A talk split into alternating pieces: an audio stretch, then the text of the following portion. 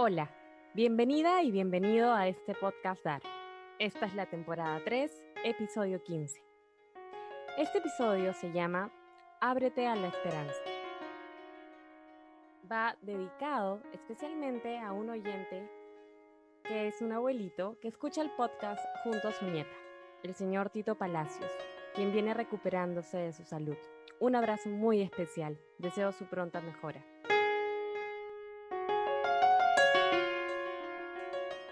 La canción sugerida para hoy es Color Esperanza de Diego Torres. El 14 de junio, exactamente un día como hoy, que grabamos el, el episodio, Ana Frank inició su diario personal, el cual, tras su deceso, sería una obra literaria muy importante, desde mi punto de vista, para sensibilizar al mundo sobre cómo se puede cultivar la esperanza aún en momentos de guerra en la que sangre inocente corría en un caudal de odio y desdicha, donde la esclavitud y la muerte convivían permanentemente. Ana era una niña de 12 años que, como muchos otros judíos, tras el gobierno de Hitler en Alemania, escaparon a otros países vecinos de Europa, huyendo de la masacre. Ana migró a Holanda junto con sus padres y su hermana mayor. Sin embargo, tampoco ahí estuvieron seguros. Durante dos años estuvieron tratando de esconderse hasta que en 1944 fueron descubiertos. Tras ser deportadas a un centro de concentración, tanto ella, su madre y su hermana Margot se enfermaron de tifoidea. Su padre logró sobrevivir y con la ayuda de algunas personas que los ayudaron a esconderse durante esos años, él logró recuperar tres de los diarios de Ana. En 1947, el padre de Ana fue persuadido por varios amigos quienes lo impulsaron a publicar los diarios a modo de libro. Es así como fue publicado el diario de Ana Frank. ¿Por qué te cuento esta historia? Quizás ya la conocías. No solamente la conté en memoria de Ana, a quien le estaré siempre agradecida por inspirarme desde niña a escribir en un diario, sino también y principalmente porque hoy necesitamos cultivar la esperanza, promoverla y compartirla. No solo en mi país, Perú, sino en cada rincón de este maravilloso planeta. Siempre he asociado la esperanza como un concepto relacionado al color verde, esmeralda. También la identifico como un sentir reconfortante, venido de la luz, del amor y de una visión de vida positiva, orientada a creer que cosas buenas siempre nos puede pasar.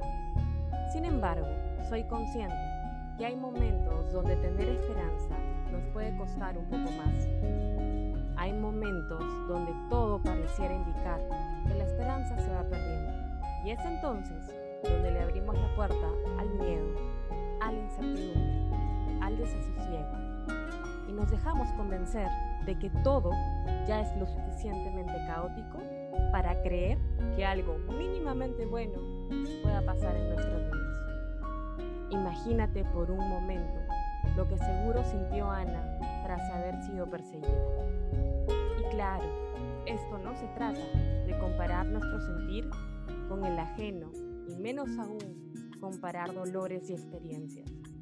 Se trata de reconocer que siempre, incluso en los peores escenarios imaginados, habrá un motivo para creer, para creer que sí es posible tener esperanza.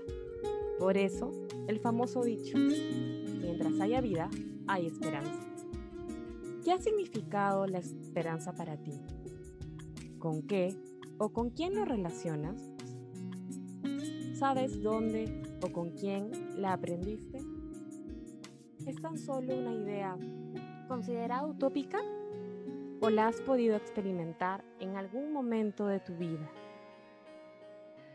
Cada una y cada uno de nosotros, desde donde está, es una gran fuente de agua. Y ese caudal lleva consigo una energía invisible que se expande en todo nuestro alrededor. Si esa agua que parte de ti se convirtiera en un río, ¿qué te gustaría que lleve? ¿De qué forma y de qué color sería? cristalina, de color turquesa. ¿Será que podrá llevar solidaridad, alegría, armonía, amor, vida y por tanto también esperanza? Imagínate que en ese recorrido vas pasando por hermosos valles donde gracias a ti crecen más plantas, flores, viven animales y muchas personas se pueden beneficiar de esa fuente de vida que eres. Y ahora, imagina que llegó el momento de desembocar en un gran todo, el mar, el océano en todo su esplendor.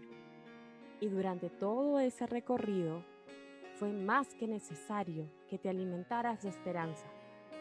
Aunque no conocías el trayecto, tenías certeza que llegarías a ese lugar donde sos, somos, donde eres una pequeña gran parte de un gran todo. Ahora, vamos a ser aún más específicos y olvidemos la metáfora. ¿Cómo puedo cultivar esperanza en este momento? A continuación, toma nota. Te daré algunas recomendaciones muy personales, esperando que te puedan sumar a cultivar la esperanza que ya habita en ti. Solo es cuestión de que te abras a darla y a recibirla. Número 1. Filtra las noticias y si es posible, por tu salud y bienestar mental y emocional, apaga la tele y evita caer en la revisión constante y diaria de noticias en redes sociales. Si solo te enfocas en ello, crecerá en ti el miedo y la incertidumbre. Paso número 2.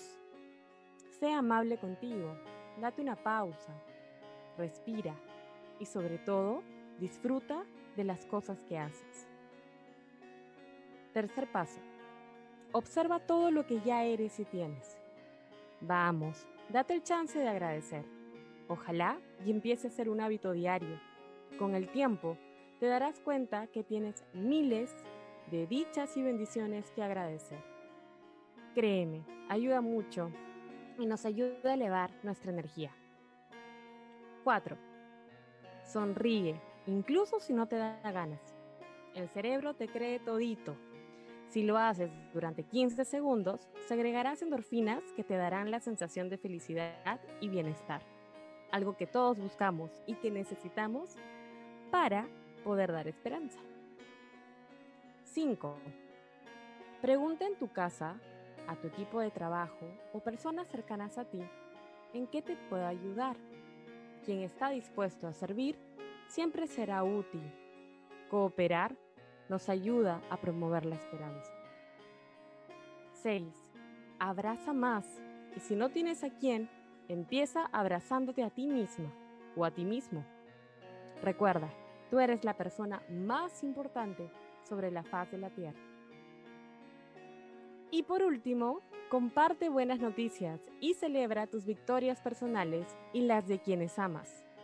Compartir es amar y es promover también la esperanza.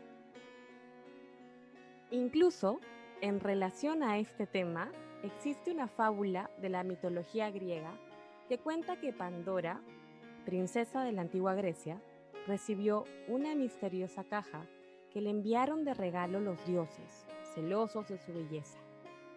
Le dijeron que jamás debía abrir el regalo, pero un día, dominada por la curiosidad, Pandora levantó la tapa para espiar, dejando en libertad las grandes aflicciones del mundo, las enfermedades y los malestares. Un Dios compasivo le permitió cerrar la caja justo a tiempo para atrapar el único antídoto que hace soportables las desdichas de la vida. ¿Sabes cuál era? La esperanza. ¿Te hizo sentido estas reflexiones sobre la esperanza? Recuerda escuchar la canción Color Esperanza de Diego Torres. Estoy segura que te contagiará de lo que necesitas para abrirte a ella y dejarla brillar desde tu interior. Gracias por ser y estar. Te espero en el siguiente episodio.